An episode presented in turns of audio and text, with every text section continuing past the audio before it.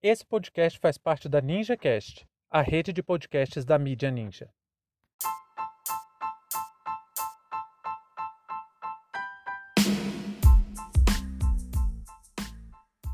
Senador Jacques Wagner quer tipificar como crime a apologia à supremacia branca. Sejam bem-vindos e bem-vindas ao seu pontão informativo com análise e opiniões a partir de uma perspectiva histórica. Eu sou Arnaldo de Castro, em conjunto com Brenda Salzman, e hoje é dia 1 de abril de 2021. Para você ter acesso ao nosso conteúdo completo, visite historiaoralpodcast.com.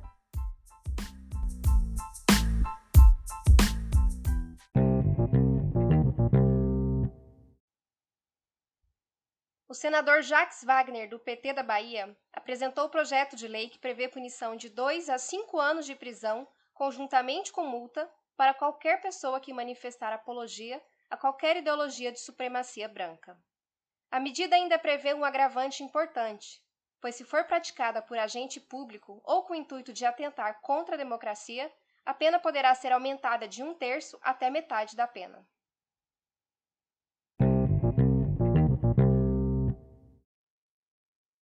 Se tem um projeto de lei que eu quero acompanhar cada fase da tramitação, é esse. Não tanto para saber o resultado, porque eu espero sinceramente que a ampla maioria das e dos parlamentares sejam a favor. Eu sei que é difícil ter esse nível de esperança na atual conjuntura, mas acho que até dentro da direita brasileira existe certo consenso de que racismo não pode ser manifestado explicitamente. Eu não estou sendo ingênuo nem desonesto para sugerir que o racismo não faz parte de quase a totalidade dos problemas da realidade brasileira, inclusive no parlamento. Mas ainda existe algum receio em manifestar esse racismo abertamente. É a típica história do racismo brasileira. É preciso praticamente falar com todas as letras que está sendo racista para ser reconhecido como racista. Até a lei que condena a prática tem remendo criar uma diferença entre racismo e injúria racial, como se o crime contra o indivíduo fosse menos grave e pior, como se o crime praticado contra o indivíduo pudesse ser isolado da prática sistêmica. Então vamos fazer essa ressalva antes de falar especificamente sobre o projeto. Porque a gente adora dizer que é contra o racismo, mas continua usando Monteiro Lobato nas escolas. É muito bonito falar que é contra o racismo, mas ficar calado diante de um presidente que compara povos pretos a animais. O racismo no Brasil é explícito. Não vê quem não quer. Eu fico impressionado que até hoje Casa Grande e Senzala do Gilberto Freire ainda é uma referência para se falar sobre questões raciais no Brasil. Somos um país agressivo, violento, perigoso para o povo preto. Não tem democracia racial nenhuma. Não tem racismo velado nenhum. A diferença é que aqui é mais difícil você vê pessoas publicamente demonstrando todo o seu ódio por uma raça com todas as palavras ditas. E é quase isso que a justiça exige para condenar alguém por racismo. A gente chega ao ponto de ter um assessor do presidente da República. Aí esse cara faz o gesto da supremacia branca dentro do Senado Federal sem o menor pudor. Aí na maior cara de pau fala que estava arrumando paletó. É bem o que eu estava falando antes. É feio demonstrar o racismo explicitamente.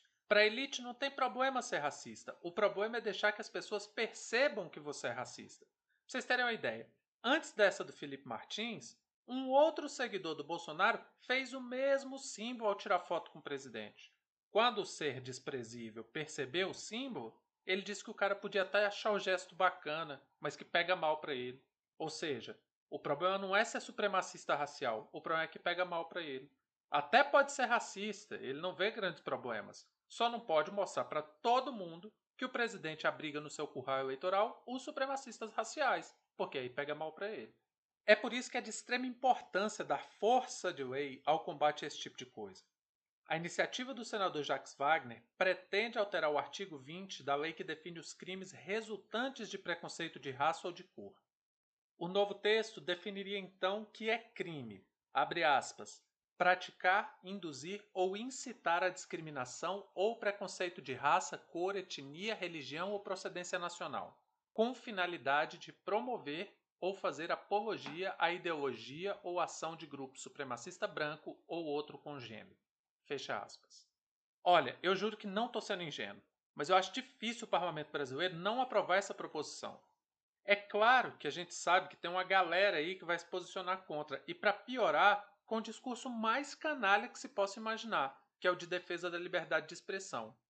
Hoje, um dos ouvintes do História Oral Podcast, o Geoffrey, até nos lembrou que é um debate antigo no Ocidente que ficou conhecido como paradoxo da tolerância, que foi trabalhado profundamente por Karl Popper. O paradoxo da tolerância diz mais ou menos o seguinte: se a tolerância é ilimitada, isso pode dar força para que discursos intolerantes ganhem espaço. Ao mesmo tempo, a proibição de manifestar ideias intolerantes seria necessariamente um ataque contra o próprio princípio da tolerância. Eu não vou me aprofundar na discussão porque a gente ia descambar para um, um estudo de filosofia analítica que, particularmente, acho desnecessário para essa situação e não dá conta da realidade tal qual ela é.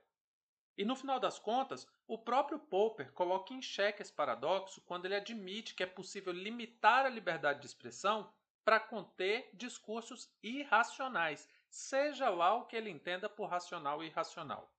O que eu tenho certeza é que quem é covarde apresenta coragem só quando conta com três coisas: omissão das autoridades, silêncio generalizado e quando tem alguém mais forte garantindo que ele não sofra as consequências pelos seus atos. O racismo age exatamente em cima dessas premissas. Por isso que é imprescindível que a lei puna rigorosamente quem dê apoio a movimentos de supremacia branca. Pra vocês verem, cada vez mais tem chegado no Brasil a prática de ostentar símbolos que são associados ao nazismo. Essa influência vem de países como a Ucrânia. Vocês acham que é algum tipo de coincidência essa gente da extrema-direita está promovendo a ideia de ucranização do Brasil? Claro que não, gente.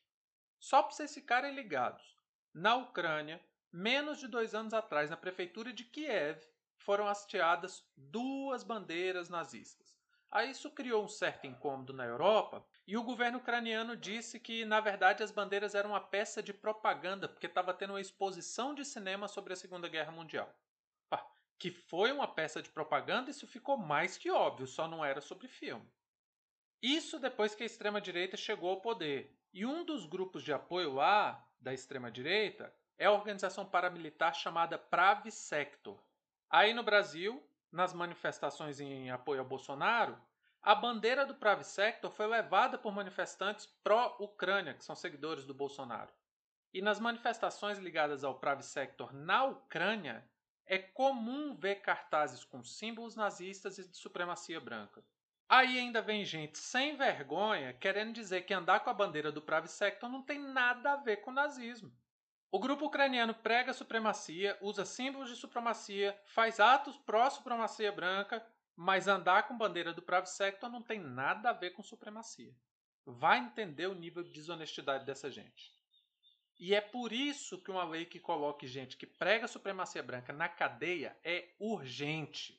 Se essa lei não for aprovada pelo Congresso Nacional, é um atestado de que Câmara e Senado aceitam a ideia de que está ok fazer propaganda política pregando a supremacia branca. Fim de papo.